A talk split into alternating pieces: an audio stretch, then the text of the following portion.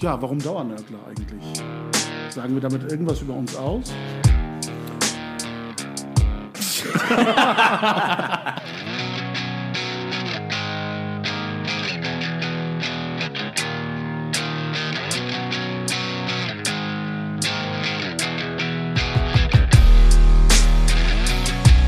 Herzlich willkommen zu einer neuen Episode der Dauernörgler. Ähm, ja, seid äh, gerne positiv überrascht. Wir sind wieder da. Äh, wir haben selber nicht gemerkt, wie lange wir abwesend waren und waren ganz erschrocken, als wir gesehen haben, äh, die letzte Folge datiert vom März. Äh, wir haben ein halbes Jahr kreative Pause eingelegt, gar nicht mal so richtig beabsichtigt. Wir hatten so viele andere Projekte und andere Themen, die wir bearbeitet haben, dass unser ganz privates Steckenpferd, äh, die Dauernörkler, hm, hinten anstehen musste. Und äh, offen gesagt äh, merkt man, wenn man so etwas macht, ja gar nicht, äh, wie wird das aufgenommen, äh, wird das überhaupt wahrgenommen, wie reagiert man drauf. Und wir waren ganz positiv überrascht, als ähm, es Anfragen gab, wann es mit den Dauernaglern denn weitergeht, wann denn die nächste Folge endlich kommt. Und das hat uns motiviert, tatsächlich wieder den inneren Dauernörkler in uns äh, herauszukramen und äh, uns wieder in altbekannter Besetzung vor den Mikrofonen zu versammeln, nämlich Engin Karahan. Eren Güvercin. Und Murat Kaiman. Ja, herzlich willkommen. Ähm, da wir uns so lange nicht gehört haben, äh, haben wir uns ähm, entschlossen, einen kleinen thematischen Rundflug ähm, zu veranstalten, ähm, verschiedene Themen anzureißen, um so ein bisschen wieder warm zu werden mit, mit dem Nörgeln. Und ähm, wir haben auch eine kleine Überraschung am Ende der Folge für alle, die uns mögen und leidenschaftlich zuhören und alle, die uns nicht mögen und leidenschaftlich hassen. wir haben für alle gleichermaßen eine Überraschung. Was das ist, ähm, verrate ich ganz zum Schluss. Aber ihr könnt auf eine neue Variante der Dauernörkler gespannt sein. Also bis zum Jetzt. Ende dranbleiben in dieser Folge. Jetzt müssen Ich also nicht- alle bis zum Ende zuhören. Das Genau, ist ich will jetzt am Anfang viel. nicht zu viel verraten. Und bei teasern neuer, das jetzt nur an. bei, neu- bei neuer Variante kriege ich echt Bauchschmerzen schon. Die alte war ja schlimm genug. Ja, eben. Und äh, Hm. diesmal, also Dauernörkler hoch 2 kann ich das nennen. Ähm, aber was dieses hoch 2 dann sein wird, ähm, erfahrt ihr alle am Ende der Folge. Ja, worüber wollen wir uns heute unterhalten? Wir haben verschiedene Themen. Fangen wir doch mal mit ähm, unserem Steckenpferd an. Ähm, wir sind ja bekannt dafür, äh, aus ähm, reiner Lust und Laune auf die Verbände draufzuschlagen, auf die muslimischen Verbände. Ähm, und leider geben sie uns ja auch immer wieder Anlass dazu, sachliche Kritik zu üben oder zu nörgeln. Und äh, diesmal gab es ähm, überraschende personelle Veränderungen in den Verbänden. Ähm, wie habt ihr das wahrgenommen?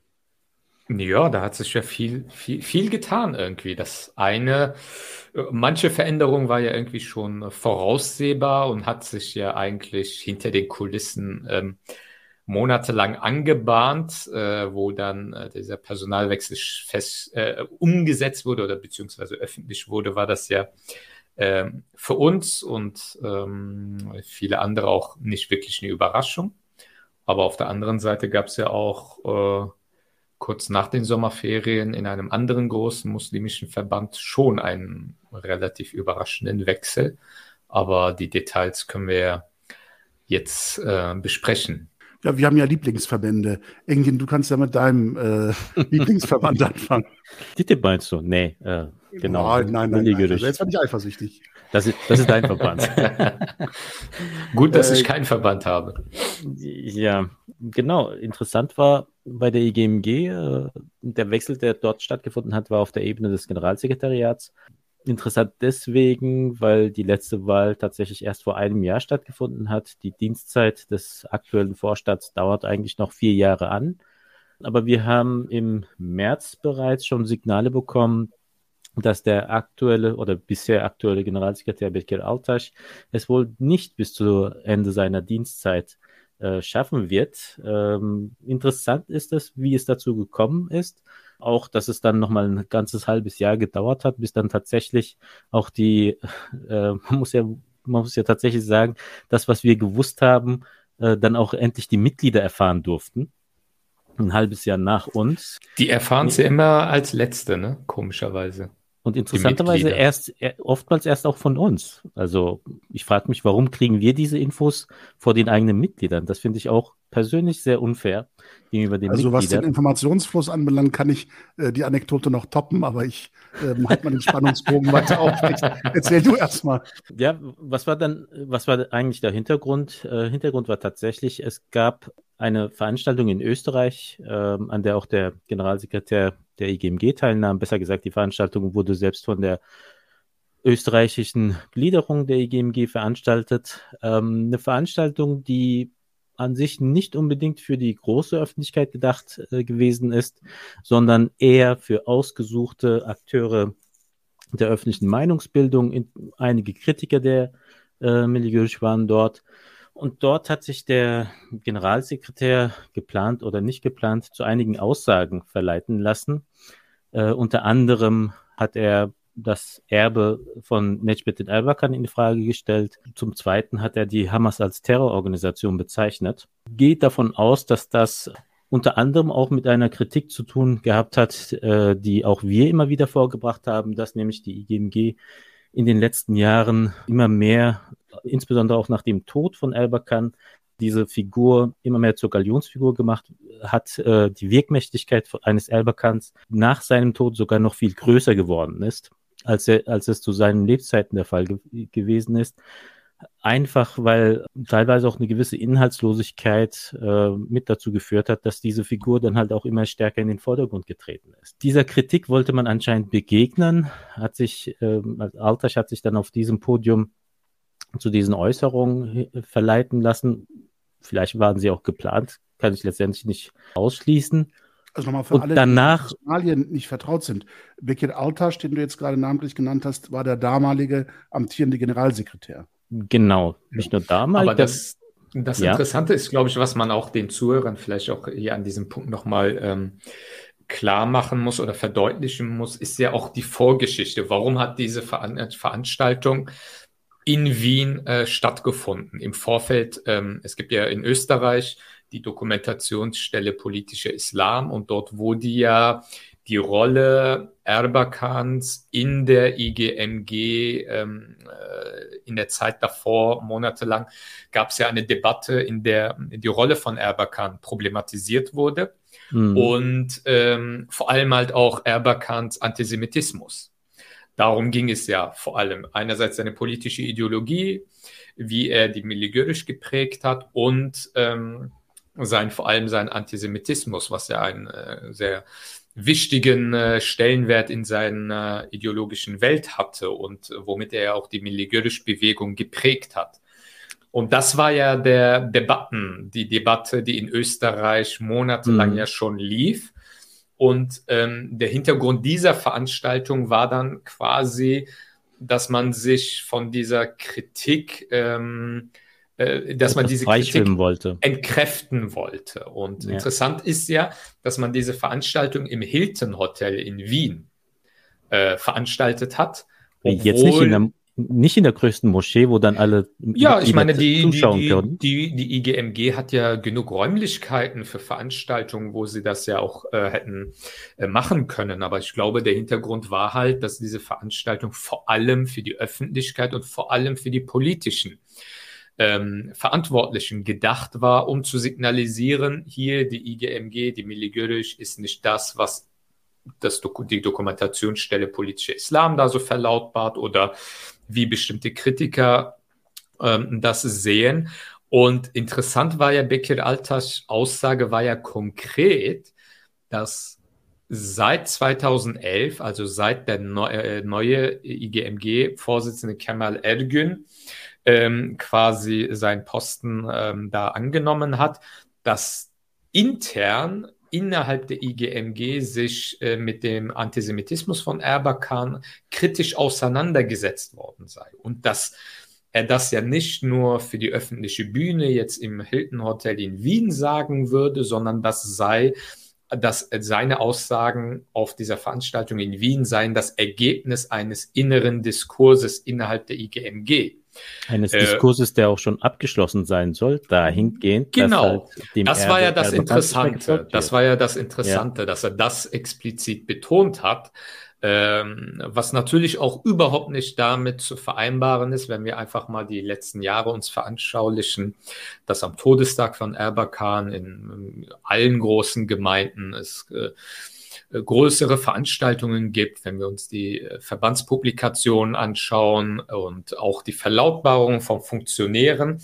Erbakan hat gerade seit 2011 äh, eine äh, verstärkt dominantere Rolle innerhalb der IGM gehabt. Die Person Erbakan und auch äh, seine politische Ideologie und auch antisemitische Äußerungen von Funktionsträgern der IGMG, die immer wieder auf Social Media und Co. Ähm, äh, ja, damit auffallen. Ja, aber das darf ja auch nicht überraschen, wenn man bedenkt, dass äh, der aktuell amtierende Vorsitzende Kemal Ergün ja auch am Totenbett von Erbakan designiert worden ist. Also die Legitimation über den verstorbenen Erbakan, quasi auch die äh, Legitimation im Sinne von, ich bin quasi das Erbe Erbakans, das Erbe Hodjas an euch als Gemeinschaft, spielt eine besondere Rolle für mhm. Kemal Ergün.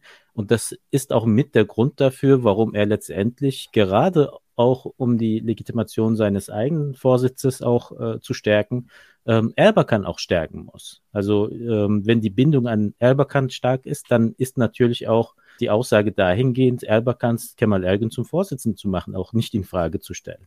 Also insofern ist, ist die Aussage, die äh, Bekir Altasch dort in Wien gemacht hat, ähm, die ist Hanebüchen gewesen. Und das hat sich letztendlich auch relativ schnell gezeigt. Die Veranstaltung selbst sollte ja, man muss ja fast schon sagen, die ist ja clandestin veranstaltet worden. Also kaum jemand hat überhaupt mitbekommen, dass es so eine Veranstaltung gibt. Äh, tatsächlich kannten nur diejenigen diese Veranstaltung, die dann auch explizit eingeladen worden sind.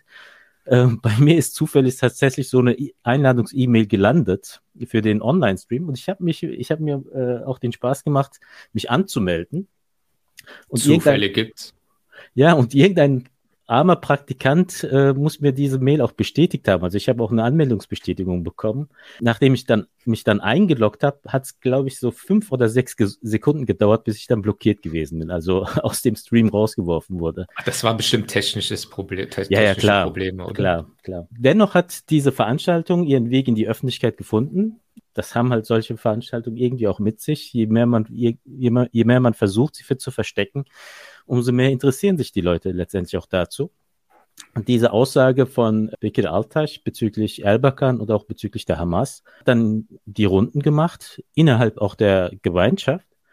Und auf der, was ich dann äh, aus der Community mitbekommen habe, ist, dass dann auf der nächsten Regionalverbandsvorsitzendenveranstaltung tatsächlich eine heftige Abrechnung mit ihm stattgefunden hat. Also alle Regionalverbandsvorsitzenden der IGMG, die sich genau, versammelt haben. Die mhm. Regionalverbandsvorsitzenden haben sich versammelt und äh, diese Aussagen, die er dort getätigt hat, sind massiv in Frage gestellt worden. Er wurde tatsächlich dazu gezwungen, sich für diese Aussagen zu entschuldigen. Kannst du die also, kurz zusammenfassen, welche zwei wichtigen Aussagen das waren? Einmal, äh, dass das Erbe Erbakans halt in der IGMG äh, keine Rolle spielt, dass man sich mit Erbakan auseinandergesetzt hat dass man das sie, kritisch aufgearbeitet habe. Genau, insbesondere auch sein Antisemitismus und so weiter, äh, dass man diesen nicht, nicht mittragen kann und sich äh, deswegen auch von ihm distanziert. Und dann die Aussage, dass die Hamas eine Terrororganisation ist. Und für beides musste er sich soll er sich entschuldigt haben müssen vor versammelter äh, Regionalverba äh, Regionalverbandsvorsitzendenmannschaft. Interessant ist, dass es gerade auch die Vertrauten von Kemal Ergun gewesen sein sollen. Also die ganzen Imame, die ihren Abschluss in Assar mit ihm zusammen gemacht haben, die ihn, die ihn insbesondere auch zu diesem Schritt gezwungen haben. Tatsächlich ist ihm diese Entschuldigung dann wohl nicht besonders gut bekommen. Eine Woche oder noch in dieser Woche habe ich dann aus meinen Kanälen mitbekommen, dass er dann äh, tatsächlich zurückgetreten sein soll. Ich meine, der öffentliche Shitstorm der Basis, den konnte man ja teilweise mitlesen. Ähm, also die Entrüstung, ja, ja.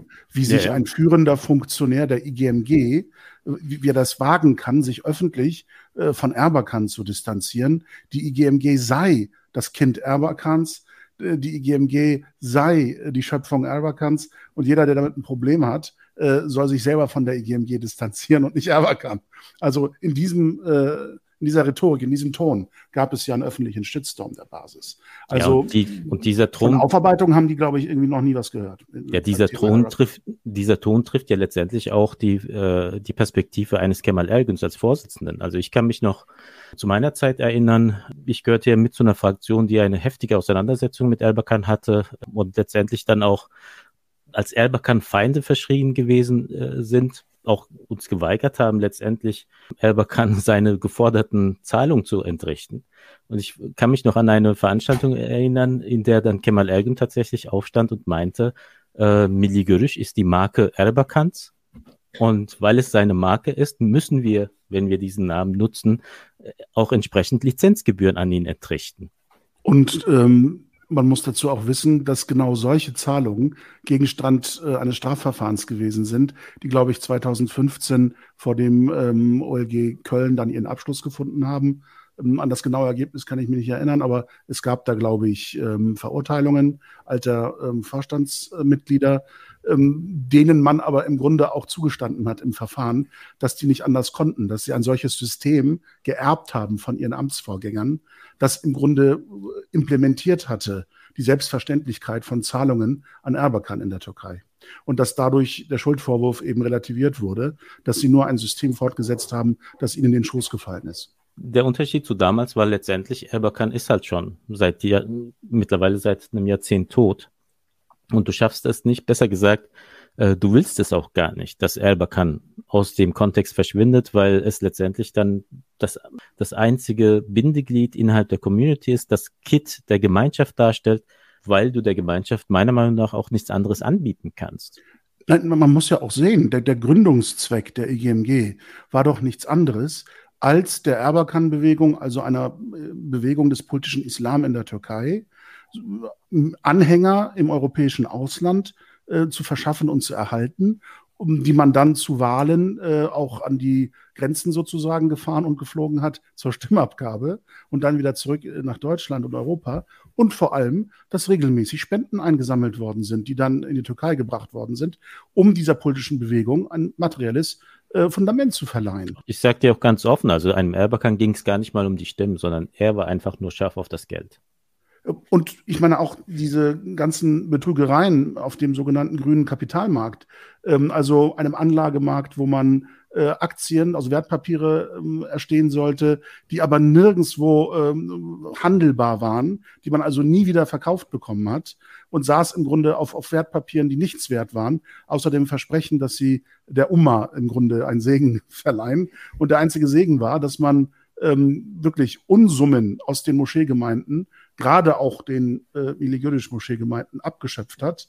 Nicht nur, aber gerade auch und in die Türkei transferiert hat. Und ähm, solche Namen wie Kombasan, Jetpa und so weiter, das waren alles äh, grüne Holding-Konstruktionen, die genau äh, mit quasi einem vorgeblichen kaufmännischen Interesse und einer vorgeblichen wirtschaftlichen Tätigkeit auf dem Markt, seines äh, Handelsgeschäfte, Möbelgeschäfte, Lebensmittelgeschäfte, Grundstückgeschäfte und so weiter, Vorgaben ähm, wirtschaftlich tätig zu sein, die aber im Grunde, wenn man das so zusammenfassen will, ähm, auch meiner Meinung nach äh, nur ähm, Geldwäschegeschichten waren, um das Geld, das man eben eingesammelt hat, mit diesen vermeintlichen Anlagen, Anlagepapieren, ähm, genau dieser politischen Bewegung über weitere Kanäle durchsickern zu lassen.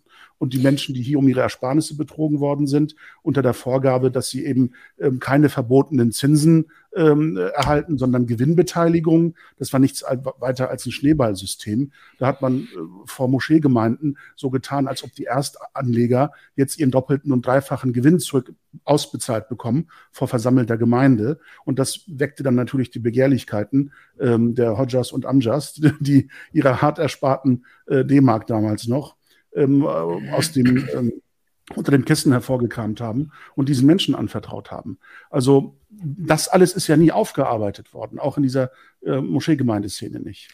Ja, aber du siehst ja, was auch nur der Ansatz oder auch der Hauch eines Aufarbeitungswillens, auch wenn er nur öffentlich vorgetragen worden ist, wozu das geführt hat. Also faktisch hat die IGMG jetzt seit März, April keinen Generalsekretär mehr gehabt. Interessant ist, dass es niemandem aufgefallen ist, dass die IGMG und der Generalsekretär ist ja letztendlich für die Außen äh, für, für das Auftreten nach draußen, für die Außenwahrnehmung, für die Öffentlichkeitsarbeit der IGMG zuständig gewesen. Und seit einem halben Jahr ist äh, die eigentlich damit beauftragte Person zurückgetreten gewesen. Der Nachfolger war noch nicht eingesetzt und der Öffentlichkeit ist das gar nicht mal aufgefallen. Und ähm, jetzt vor, äh, vor ein, zwei Wochen ist der neue äh, Generalsekretär gewählt worden. Und man verspürt offensichtlich, und das ist auch, halt auch nochmal so klassisch Verbandswesen aktuell, man verspürt offensichtlich überhaupt keine Notwendigkeit, überhaupt keinen Bedarf ähm, der eigenen Basis, der Öffentlichkeit, der interessierten, dem interessierten Fachpublikum auch mal eine Begründung zu liefern, warum denn jetzt dieser plötzliche Schritt so no notwendig gewesen ist. Vor allem auch gegenüber den eigenen Mitgliedern. Ich meine, seit äh, faktisch seit Ende März, Anfang April war der Generalsekretär ja schon weg und über Gerüchte und so weiter haben vielleicht kleine Teile der eigenen Basis hier und da mal etwas gehört, dass er demnächst weg sein soll und so. Und das über Monate. Und äh, was ist das für ein Verband? Wie äh, wie legitimiert er sich auch demokratisch, dass die Basis immer von diesen äh, ja, sehr wesentlichen Veränderungen als letztes erfährt? Das, das, ist, ist doch. Äh, ja, aber das, das ist ja fast schon Standard. Und da kommen wir zu, zu einem anderen Lieblingsverband, den wir haben. Murat kann da ja nochmal äh, anknüpfen, wo die Frage ist das jetzt relevant? Könnte sich die Öffentlichkeit dafür interessieren? Auch so als allerletztes, wenn überhaupt, gestellt wird. Also dazu kann ich nur sagen, ich muss bald wieder zum Friseur.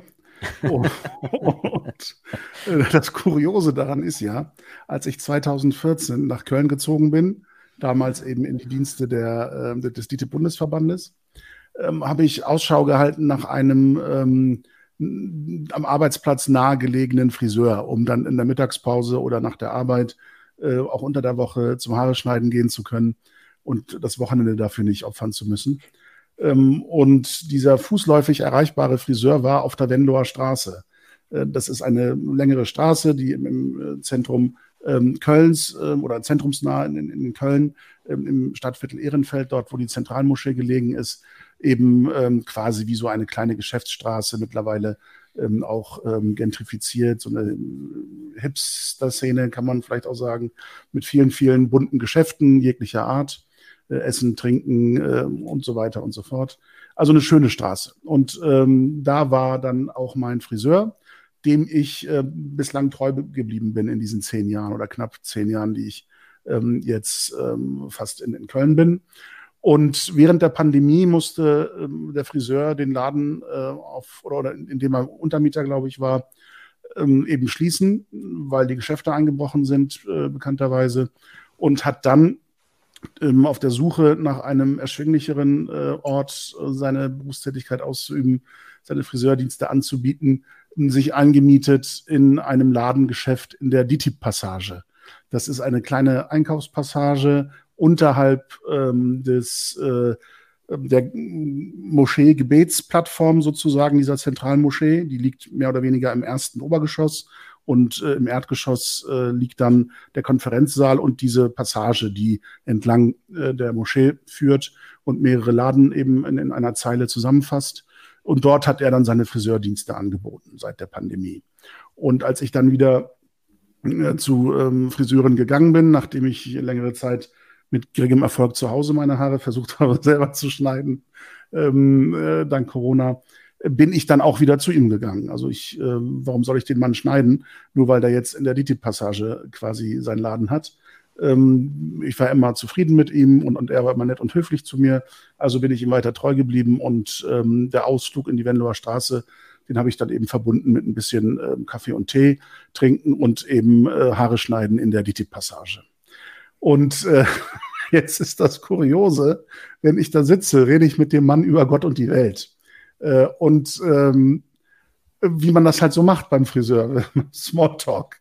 Und an einem Tag im August, ich glaube Ende August muss das gewesen sein, war ich da wieder und habe wieder Haare schneiden lassen und habe mich wieder verabschiedet und ähm, habe im Laufe des Tages ähm, mit anderen Menschen gesprochen, äh, nicht nur meinem Friseur und auch äh, über andere Themen, nicht nur meine Haare.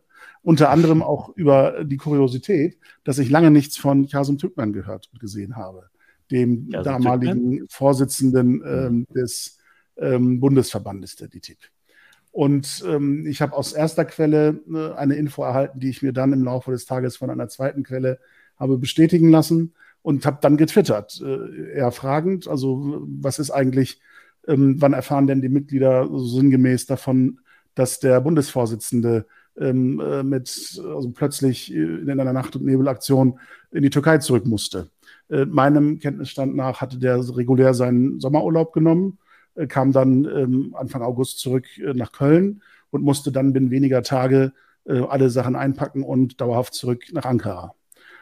Und das soll dann halt mit äh, verschiedensten Vorwürfen verbunden gewesen sein, auf die ich jetzt nicht eingehe, weil ich ähm, da keine gesicherten Informationen habe. Das ist nur Hören sagen. Auf jeden Fall ähm, ist es schon eine wichtige Entwicklung, wenn der Vorsitzende plötzlich weg ist und der stellvertretende Vorsitzende, ein ehemaliger Attaché, der namentlich auch in den Spionageskandal 2016 verwickelt war, seitdem aber über sechs Jahre lang im Vorstand mitmachen durfte ohne dass sich irgendjemand dran gestört hätte und äh, vor allem ohne dass der Mann irgendwo in einer Gemeinde als Prediger oder Imam unterwegs ist. Äh, der war einfach nur ehrenamtlich Mitglied im äh, Bundesvorstand, soweit ich das mitbekommen habe. Und äh, dafür eben recht lange in Deutschland. Das ist eigentlich untypisch. Nach, Wovon hat er äh, denn gelebt als Ehrenamtlicher? Ja, ich weiß es nicht. Also vielleicht von der Aufwandsentschädigung für Ehrenamtler. Ja. ähm, Kost und Logis vielleicht von, von DITIB gestellt, ich weiß es nicht. Vielleicht durfte er dann in der Kantine mitessen und im Gästezimmer des DITIB-Bundesverbandes mächtigen. Also der muss gut haushalten können mit Geld. Ähm, anders kann ich mir das kaum vorstellen, sechs Jahre lang ohne reguläre Einkünfte in Deutschland äh, mitzuleben. Na, auf jeden Fall äh, der ist dann auch Anfang September äh, meinen Informationen nach zurück in die Türkei berufen worden, sodass praktisch äh, seit zwei Monaten der Bundesverband ohne Vorsitzenden und ohne stellvertretenden Vorsitzenden mit einem ziemlich äh, äh, reduzierten Vorstand ähm, dahin arbeitet. Und ähm, dass das ein Thema ist für die Öffentlichkeit und für eigene Mitglieder, äh, lag für mich auf der Hand. Deshalb habe ich drüber getwittert.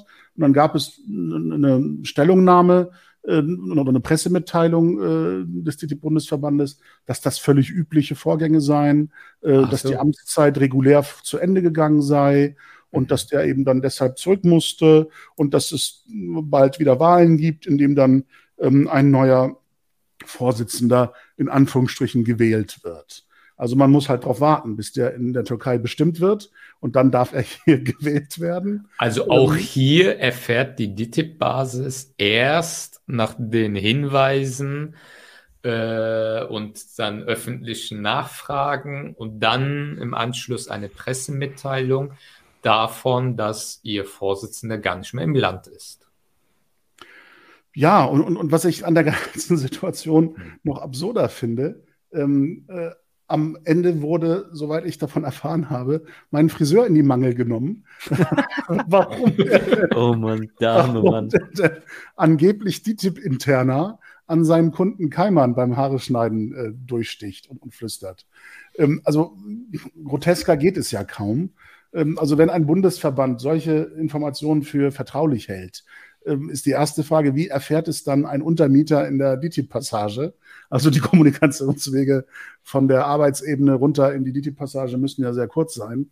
Und ähm, zweitens ähm, brauche ich keinen Friseur, um, also bei allem Respekt meinem Friseur gegenüber, brauche ich keinen Friseur, um aber, Informationen bestätigen zu lassen, die im DITIB aber, aber das, aber das eigentlich Traurige ist ja, nehmen wir mal an, äh, Kase Tültmann, der DITIB-Vorsitzende und das andere Vorstandsmitglied also zwei aus dem Vorstand wurden in die Türkei äh, abgezogen oder zurückbeordert.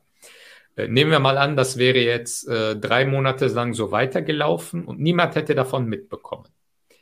Ähm, hätte man die Abwesenheit von zwei Vorstandsmitgliedern und auch dem Vorsitzenden also überhaupt gemerkt? Ich, ich, glaube, die könnten jetzt auch ein Jahr lang so weitermachen und niemand würde das merken. Niemand würde es merken. Also, und das sagt ja schon eigentlich alles. Wenn ich die Tradition gut in Erinnerung habe, werden die jetzt bis Weihnachten warten. Zwischen und, Weihnachten und Neujahr. Genau, zwischen den Jahren gibt es dann in der Regel eine Mitgliederversammlung, ähm, wo es dann auch im Protokoll heißt, alle stimmberechtigten Mitglieder hätten gewählt. Ähm, aber wo ich, wir ich wissen, warte ja drauf, dass, ich warte ja darauf, dass irgendwann mal ein Mitglied das in Frage stellt. Ähm, weil, gut, also äh, die, die, die, Wiedergabe der tatsächlichen Ereignisse und die Darstellung in Protokollinhalten, also äh, zwischen, das so übereinstimmt, muss man. Zwischen Weihnachten und Neujahr wird Ali Erbasch, also der Chef der türkischen Religionsbehörde, in Ankara im Flugzeug sitzen und nach Aller Köln kommen. Reisen. Und dann wird er diesen religiösen Beirat vorsitzen, die natürlich ähm, die Namen bestimmen und ähm, die sogenannte Mitgliederversammlung wird dann abstimmen. Auch, auch den Namen äh, bestimmt ja nicht dieser sogenannte religiöse oder der oberste religiöse Rat. Äh, der klar. wird politisch in der Türkei geklärt, festgelegt, genau. ganz oben. Und dann erfährt erstmal Ali Erbasch äh, davon, äh, wen, äh, an wem der Kelch jetzt nicht vorbeigeht, sondern der jetzt nach Deutschland muss, um, um diese Dienste auszuüben. Und Ali Erbasch verrät es dann wahrscheinlich den Mitgliedern dieses äh, obersten Religionsrates. Und die ähm, äh, tun dann so, als ob sie den halt ernannt hätten. Ähm, das sind alles diese folkloristischen äh, Vereinsgeschichten, die dann da ablaufen. Und dann trifft man sich, wie gesagt, zu einer Mitgliederversammlung zu der natürlich ordnungsgemäß eingeladen wird, wo dann ordnungsgemäß die Beschlussfähigkeit festgestellt wird, wo dann ordnungsgemäß gewählt wird und äh, natürlich der vorgeschlagene Kandidat allen super sympathisch ist und, und das höchste Vertrauen genießt und gewählt wird. Und der darf dann ähm, den Bundesvorsitzenden spielen für die nächsten zwei Jahre. Interessant fand ich ja auch, ähm, dass seit Anfang Oktober ja der, die DITIB den KRN-Sprecher stellt, also den Sprecher des Koordinationsrats der Muslime. Ja, das ist ein junger Mann, Eyüp Kalyon, der aus den, soweit ich weiß, aus, aus dem ähm, internationalen äh, Theologieprogramm äh, mhm. der DITIB und Dianet-Kooperation als Absolvent hervorgegangen ist und wie so viele aus diesen Diensten dann äh, auch im Bundesverband ähm, einen Posten bekommen hat. Und jetzt Aber ich fand es halt über, äh, überraschend, fand ich eigentlich. Also ich, ich hätte normalerweise, also bisher war das ja immer äh, entweder äh, Zakaria Auto vielleicht als KRN-Sprecher für die DTIP meistens äh, gewesen. Und wenn, äh, wenn ich mir den anderen, die anderen Vorsitzenden mir anschaue, hätte der eher der DTIP-Generalsekretär ja. äh, Abdurrahman Atassoy eigentlich der Sprecher sein sollen. Deswegen, also das Eyüp Kalyon jemand, der gar nicht im DITIB-Bundesvorstand ist, den KRN-Sprecher jetzt innehat für sechs Monate, könnte auch ein Zeichen sein, dass er dann halt auch im künftigen DITIB-Vorstand sitzt. Das, das weiß ich nicht, das könnte sein. Was für mich durchaus nahe liegt, ist die ähm, Tatsache, dass es eben nicht der amtierende Generalsekretär mhm. geworden ist, äh, Abdurrahman Atassoy, ähm, lässt für mich den Schluss zu oder die Vermutung, die Annahme zu, dass er keine sechs Monate mehr im Vorstand verbringen wird. Also ich vermute, dass jetzt bei den vermutlich äh, den Neuwahlen Ende Dezember ähm, ein Vorstand sich zusammensetzen wird, dem Atassoy vermutlich nicht mehr angehört oder der vielleicht signalisiert hat, er möchte keine führende Funktion mehr im Vorstand übernehmen, auch nicht in diese äh, Kooperationsgremien der muslimischen Verbände wie den Koordinationsrat äh, entsandt werden. Und dann ist es eben der junge Eyüp Kalyon geworden. Ähm, ich habe den freundlich angeschrieben per E-Mail und habe ihm gesagt, Mensch, all diese Ereignisse ähm, sind ja wichtig. Und vor allem hat er ja öffentlich ein Statement ähm, abgegeben, in dem er sagt, ähm, er möchte sich intensiver an den öffentlichen Debatten beteiligen. Und ich dachte, Mensch, das ist doch ein Wort. Ähm, dann biete ich das an, dass diese Gelegenheit besteht im Rahmen des unbequemen Gesprächs, das ich ja als ähm, Alhambra-Projekt leiten darf, ähm, das mal zu tun und kritisch über diese Vorgänge mal zu sprechen. Ähm, bislang hat ihn die Mail vielleicht nicht erreicht oder er hatte keine Zeit zu antworten. Ich hoffe noch, dass da vielleicht ein Lebenszeichen kommt, ähm, denn ich finde das wichtig. Also ich meine das jetzt nicht ironisch oder bissig, sondern ähm, ganz ehrlich. Also wenn solche jungen Leute in diese Positionen dann entsandt werden und die dann öffentlich sagen, ich, ich möchte wirklich hier mehr machen, ich möchte in die öffentlichen Debatten auch einsteigen, dann gehört es auch dazu, dass man unbequeme Fragen auch aushält, sich dazu auch äußert, Stellung nimmt. Nur so kann man sich an der Öffentlichkeit beteiligen. Und wenn man das negative Image der muslimischen Verbände sich vor Augen führt, ähm, dient das auch ähm, der, der Schaffung einer Vertrauensbasis in der öffentlichen Kommunikation, dass man sich Menschen stellt, die kritisch auf die Verbände blicken. Und, und aus guter oder schlechter Erfahrung eben auf kritisch blicken und nicht aus ideologischen Gründen. Ja, das das ähm, ist äh, dann ja auch ähm, quasi zum Vorwurf gemacht worden. Ähm, ne, also diese Kritik wäre immer ideologisch gefärbt oder wir hätten irgendwie persönliche Kränkungen, die wir zum Anlass nehmen, äh, böse zu sein mit den Verbänden. Nein, ganz ehrlich, ich wünsche mir gute Verbände, ich wünsche mir deutlich bessere Verbände, die muslimische Interessen in Deutschland vertreten. Es gibt sie nun mal und bevor ich sie abschaffe und neue Verbände mir wünsche, wünsche ich mir, dass die sich verbessern, dass sie ihre äh, schwierigen Positionen erkennen und die bearbeiten und ähm, vertrauensvoll muslimische Interessen vertreten können. Das ähm, schwingt so ein bisschen den Bogen ja ähm, auch Richtung Hamburg, aber darauf kommen wir gleich noch zu sprechen. Ja, aber gerade dieser Wunsch, den du hast, der scheint sich ja aktuell überhaupt nicht, nicht zu erfüllen, gerade wenn wir auch auf die europäische Ebene schauen. Also äh, wir haben vor einigen, äh, Ende letzten Jahres, äh, ich glaube, dazu sind wir im, äh, im Podcast gar nicht gekommen, die französische Vertretungsstruktur hm. ist ähm, von der, äh, vom französischen Innenminister quasi, was den, ähm, was den Dialog und als äh, Vertretungsorgan gegenüber dem Staat angeht, als für tot, für tot erklärt worden. Also die haben tatsächlich jegliche Kontakt, jegliche, jegliche Arbeit, Zusammenarbeit mit dem CFCM, dem Culte Français Musulman, eingestellt und suchen jetzt nach ganz andre, anderen Möglichkeiten, äh, die Basis zu erreichen.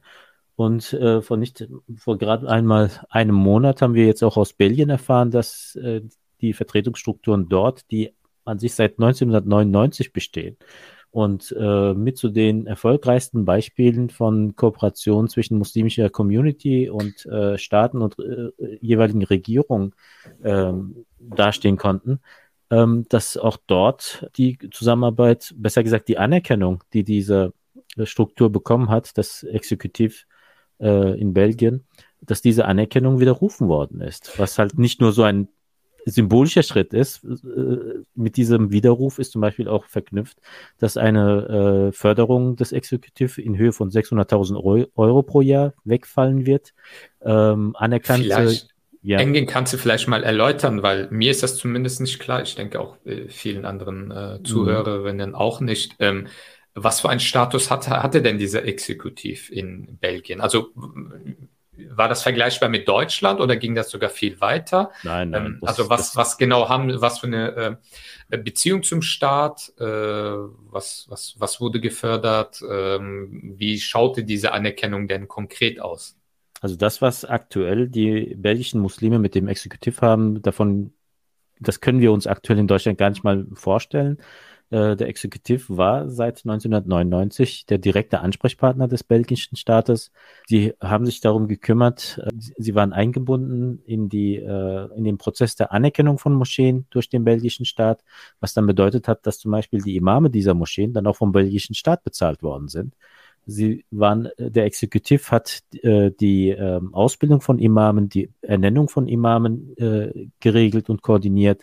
Äh, der Exekutiv war zuständig für den islamischen Religionsunterricht, für die Ernennung der Lehrer im islamischen Religionsunterricht, für die Errichtung von Begräbnisstätten. Also all das, was wir in Deutschland eher mit dem Körperschaftsrecht verbinden, wurde durch, die, äh, durch den Exekutiv ausgeübt. Und äh, wie gesagt, auch finanziell, die Institution bekam über 600.000 Euro äh, nur vom belgischen, äh, von der Be belgischen Bundesrepublik, also von der föderalen Struktur. Ähm, gleichzeitig wurde auch auf der lokalen Ebene, auf der kommunalen Ebene viele Förderungen äh, der Exekutive zuteil. Aber die, diese, dieser Status ist jetzt äh, tatsächlich als äh, widerrufen erklärt worden. Und äh, das auch mit sehr dramatischen Worten. Also der Justizminister hat zum Beispiel in seiner Erklärung äh, gesagt, äh, er hätte noch nie solch einen Dilettantismus erlebt und die belgischen Muslime hätten einfach etwas Besseres verdient. Ähm, noch eine Anschlussfrage vielleicht, um die Situation vielleicht in Belgien ein bisschen besser äh, nachzuvollziehen. Du bist ja ein bisschen tiefer drin. Ähm, ich meine, wenn, wenn ich das jetzt höre, was, was, was da der, die, die, die, ähm, äh, wie die Kooperation zwischen ähm, dem Staat und den muslimischen Verbänden in Belgien mhm. aussah. Das ist ja das, was, wovon, jetzt so ganz äh, salopp formuliert, die muslimischen Verbände in Deutschland ja eigentlich träumen. Das ist ja so das Ziel, Anerkennung als Religionsgemeinschaft, Körperschaft und, äh, und so weiter und so fort. Ähm, woran ist es dann, dann gescheitert? Warum äh, spricht dann der belgische Innenminister ähm, auf so eine Art und Weise, weil seit 99 sagst du, gibt es das. Äh, warum ist es denn jetzt gescheitert? Warum wurde das jetzt ähm, quasi äh, aufgekündigt? Ja, als ich die Nachricht Mitte September äh, von, die, von dem Widerruf des Status äh, bekommen habe, habe ich äh, versucht auch nochmal über meine, meine alten Kontakte äh, mal herauszufinden, was, was lief da eigentlich. Äh, zum einen muss man sagen, dass dieser Entschluss nicht ohne Ankündigung kam. Äh, also die, der Prozess der, des Widerrufes, der ist schon im äh, Februar, März dieses Jahres eingeleitet worden. Im letzten Jahr wurde schon einige Male die äh, Auszahlung der Förderung äh, zurückgehalten. Hintergrund ist, dass äh, der aktuelle Vorstand des Exekutiv faktisch seit zweieinhalb Jahren eigentlich nicht mehr im Amt sein dürfte. Also vor zweieinhalb Jahren hätte äh, der Exekutiv eine Wahl veranstalten müssen, um einen, um einen neuen Vorstand zu wählen. Äh, seit zweieinhalb Jahren hat man es nicht hinbekommen, diese Wahl anzusetzen. Teilweise wurde eine Wahl angesetzt, die aber zum Beispiel unglaublich hohe Hürden für die Teilnahme an dieser Wahl festsetzte, unter anderem zum Beispiel äh, das Wahlalter sehr hoch angesetzt hat oder verlangt hat, dass äh, man zur Wahl nur dann gehen kann, wenn man einen gewissen finanziellen Beitrag geleistet hat. Also was alles Sachen, die äh, die Teilnahme äh, an den Wahlen sehr erschwert hätte. Was die belgische Regierung auch nochmal besonders gestört hat, ist, dass in, de, in den Reihen des Vorstands des Exekutiv äh, oftmals weitgehend Experten gefehlt haben einfach. Also Leute, die tatsächlich inhaltlich in der Lage gewesen wären, mitzureden, mitzuwirken, auch auch Meinungen herzustellen oder zumindest den, den äh, staatlichen Akteuren auch auf, auf einer gewissen Augenhöhe äh, zu begegnen. Plus der Aspekt, dass das Fehlen jeglicher äh, Frauen in diesen Strukturen, in, in den Leitungsstrukturen. Äh, wie gesagt, seit zweieinhalb Jahren ist diese Wahl nicht zustande gekommen. Und was auch noch hervorgetreten ist, dass, dass es auch nochmal eine ganz äh, intensive Kritik aus der muslimischen Community an der Ex Executive gegeben hat. Äh, unter anderem zum Beispiel auch, was die Imame der anerkannten äh, Moscheen angeht. Äh, ich habe ich hab zu dem Thema jetzt auch auf meiner Webseite nochmal einen aktuellen Beitrag gebracht und nach diesem Beitrag haben sich, haben mich auch nochmal aus Belgien einige Rückmeldungen erreicht, auch mit sehr konkreten Beispielen, äh, in denen Menschen, die offensichtlich Vorstandsmitgliedern personell sehr nahestehen, als äh, Imame von anerkannten Moscheen berufen worden sind, aber seit ihrer Berufung weitgehend durch Absentismus aufgefallen sind, also nicht aufgetaucht sind, vielleicht höchstens mal zum Freitagsgebet äh, erscheinen, aber auch Vorwürfe dahingehend, dass ein gewisser Nepotismus herrscht, wenn es darum geht, die äh, Plätze für den islamischen Religionsunterricht zu besetzen. Also es gibt auch ohne den äh, belgischen Justizminister und ohne die Auseinandersetzung des äh, Exekutivvorstands mit der belgischen Regierung auch innerhalb des Exekutiv, innerhalb der muslimischen Community äh, massive Kritik an diesen Strukturen. Hinzu kommt auch noch, dass es äh, auch äh, eine Kritik dahingehend gibt, dass die Beeinflussung und da fallen insbesondere zwei Staaten auf, äh, Marokko und die Türkei, die Beeinflussung des äh, Exekutiv durch ausländische Organisationen auch nochmal besonders massiv stattfindet. Und äh, gegenüber den Vorsitzenden, der selbst aus äh, Milieustrukturen kommt, äh, ist letztes Jahr in einem Stadtsicherheitsbericht auch nochmal eine äh, massive Kritik hinsichtlich seiner Nähe zu extremistischen Akteuren äh, aufgefallen. Also es ist ein ganzer Block an Vorwürfen und an Kritik, die letztendlich auch nun dazu geführt haben, dass diese, äh, dass dieser Status als anerkannte Religion, als anerkannte Gemeinschaft, als, anerkann als anerkanntes Verwaltungsorgan äh, jetzt verloren gegangen ist. Wenn ich mir das jetzt anhöre, diese äh, Geschichte aus Belgien und ähm, davor halt auch ähnliche Entwicklungen in Frankreich, äh, macht es für mich jetzt persönlich noch deutlicher, wie wichtig es ist, auch bei uns im deutschen Kontext, nicht zu leichtfertig äh, eine gewisse Anerkennung den muslimischen Verbänden zukommen zu lassen, mit der Hoffnung, dass durch diese Anerkennung diese Strukturen sich professionalisieren und verbessern werden. Ähm, oft gibt es ja diese Haltung im Diskurs, glaube ich, ähm, wo man sagt, okay, wir müssen sie halt irgendwie abholen, da wo sie sind und durch eine gewisse Anerkennung könnte man sie ähm, in eine Richtung entwickeln und dass sie halt auch strukturell und personell sich professionalisieren, dass sie am Ende wirklich auch von, davon profitieren. Aber ich glaube, das ist, glaube ich, ein Fehlschluss. Das zeigt nicht nur Frankreich und Belgien, sondern das zeigen ja auch die Entwicklungen in Hamburg, wo es ja, äh, ich glaube, Murat ist ja da eher der Fachmann, wo es ja auch die Hoffnung gab mit diesem, in Anführungsstrichen, Staatsvertrag, ähm, dort einen, eine, eine positive Entwicklung anzustoßen. Ich glaube tatsächlich, das verbindende Element zwischen diesen beiden Beispielen, Belgien, Frankreich und, und, und Hamburg, ist die Feststellung, dass diese Hoffnung, Transformation durch Nähe, mhm. Veränderung der Verbände durch Kooperation mit dem Staat, genau. dass das eine ähm, Hoffnung ist, die sich eben nicht bestätigt hat, die sich nicht erfüllt hat.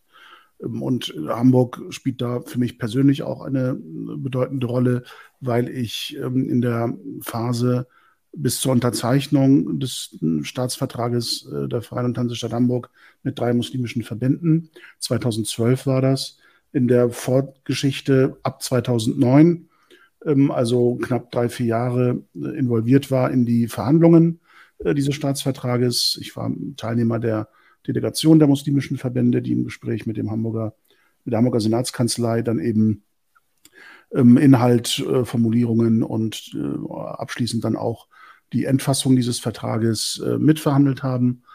Und ähm, dadurch ähm, ist das natürlich eine Geschichte, die mir am Herzen lag. Und ähm, ich habe mich sehr ausführlich äh, mit äh, diesem Staatsvertrag und dem Status quo und der aktuellen Entwicklung in Hamburg auseinandergesetzt, auch in einem Blogtext, den man bei mir auf der Blogseite ähm, nachlesen kann, ähm, wer da ausführlicher sich mit der Thematik äh, beschäftigen will. Jetzt hier im Rahmen unserer äh, Dauernörkler äh, Gespräche will ich das nur kurz zusammenfassen. Ich glaube, das wesentliche Problem ähm, oder einfach die Tatsache, dass das jetzt wieder diskutiert wird, ist einer vertraglichen Regelung geschuldet, die vorsah, dass zehn Jahre nach der Unterzeichnung sich die Vertragspartner nochmal zusammensetzen, um zu diskutieren, ob es ähm, Änderungen, Veränderungen, Ergänzungen dieses Vertrages bedarf, ähm, weil sich einfach die tatsächlichen Verhältnisse vielleicht in den zehn Jahren verändert haben. Und da die Unterzeichnung eben 2012 war, ist diese ähm, interne Evaluation, diese Besprechung eben 2022 jetzt fällig. Aber Murat, und, die, Hoffnung, die Hoffnung war ja schon, dass sich die Veränderung nicht einfach in Richtung mal schauen, ob sich was verändert, äh, richtet, sondern die Hoffnung war ja schon, dass sich, dass über den Staatsvertrag und über diese Regelung die Situation auf muslimischer Seite sich massiv in, in hin Tat. zum Positiven, ähm, hin zu mehr Institutionalisierung entwickeln wird. In der Tat. Diese zehn Jahre waren ja im Grunde äh, ein Zugeständnis an die Situation, dass mit einem solchen Vertrag ähm, sehr viel Deklaratorisches ja bekundet wird und, und nicht wirklich viel Gestaltendes an Inhalt in dem Vertrag zu finden ist. Darauf komme ich gleich noch mal ein bisschen detaillierter zu sprechen. Und ähm, die Frage war einfach, dass man zum Zeitpunkt der Unterzeichnung 2012 mit mehreren Gutachten im Vorlauf ähm, tatsächlich feststellen wollte, ja, die Vertragspartner, mit denen man das jetzt unterzeichnet, ähm, können verfassungsrechtlich so behandelt werden wie Religionsgemeinschaften.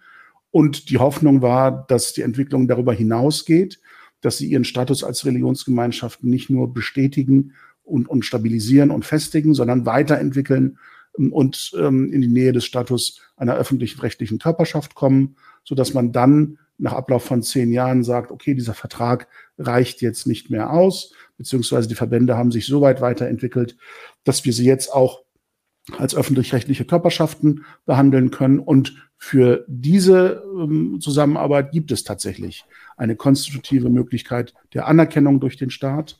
Und äh, dieses Anerkennungsverfahren wäre dann sozusagen äh, jetzt 2022 äh, an den Start gegangen. Und ähm, das war die, die interne Hoffnung. Ähm, und, und der Vertrag sollte im Grunde diese zwei Ebenen ähm, sicherstellen und als ähm, ähm, Feld der Veränderung markieren, nämlich einmal, dass ähm, jetzt zwar so getan wird, äh, dass die muslimischen Verbände als Religionsgemeinschaften behandelt werden, sie aber diesen Status eben aktiv durch Handeln in der ähm, Hamburger Stadtgesellschaft bestätigen. Und ähm, das Zweite war, dass eine gemeinsame Wertegrundlage verkündet und bekundet wurde mit diesem Vertrag, der sich dann auch im aktiven Handeln der muslimischen Verbände niederschlagen sollte. Dass es also auch da eine Festigung der gemeinsamen ähm, Wertegrundlagen geben sollte. Und das große Missverständnis war, glaube ich, zumindest auf Seiten der muslimischen Verbände, vielleicht auch auf äh, der Seite der äh, äh, Senatskanzlei, dass quasi mit der Unterzeichnung des Vertrages ähm, ein Status quo der Anerkennung vollzogen worden ist, ähm, der dann im Grunde schon das Ziel markiert hat, das man jetzt überschritten hat.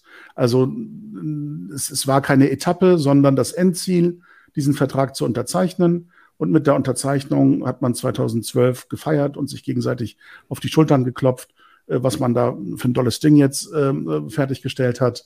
Und das verschwand dann in der Schublade ungelesen. Das ist mein Eindruck, weil die Entwicklungen seitdem ähm, faktisch darauf hindeuten, dass man entweder den Vertrag ignoriert hat oder kein Interesse an dem Inhalt hatte oder ihn inhaltlich nicht umsetzen konnte oder wollte.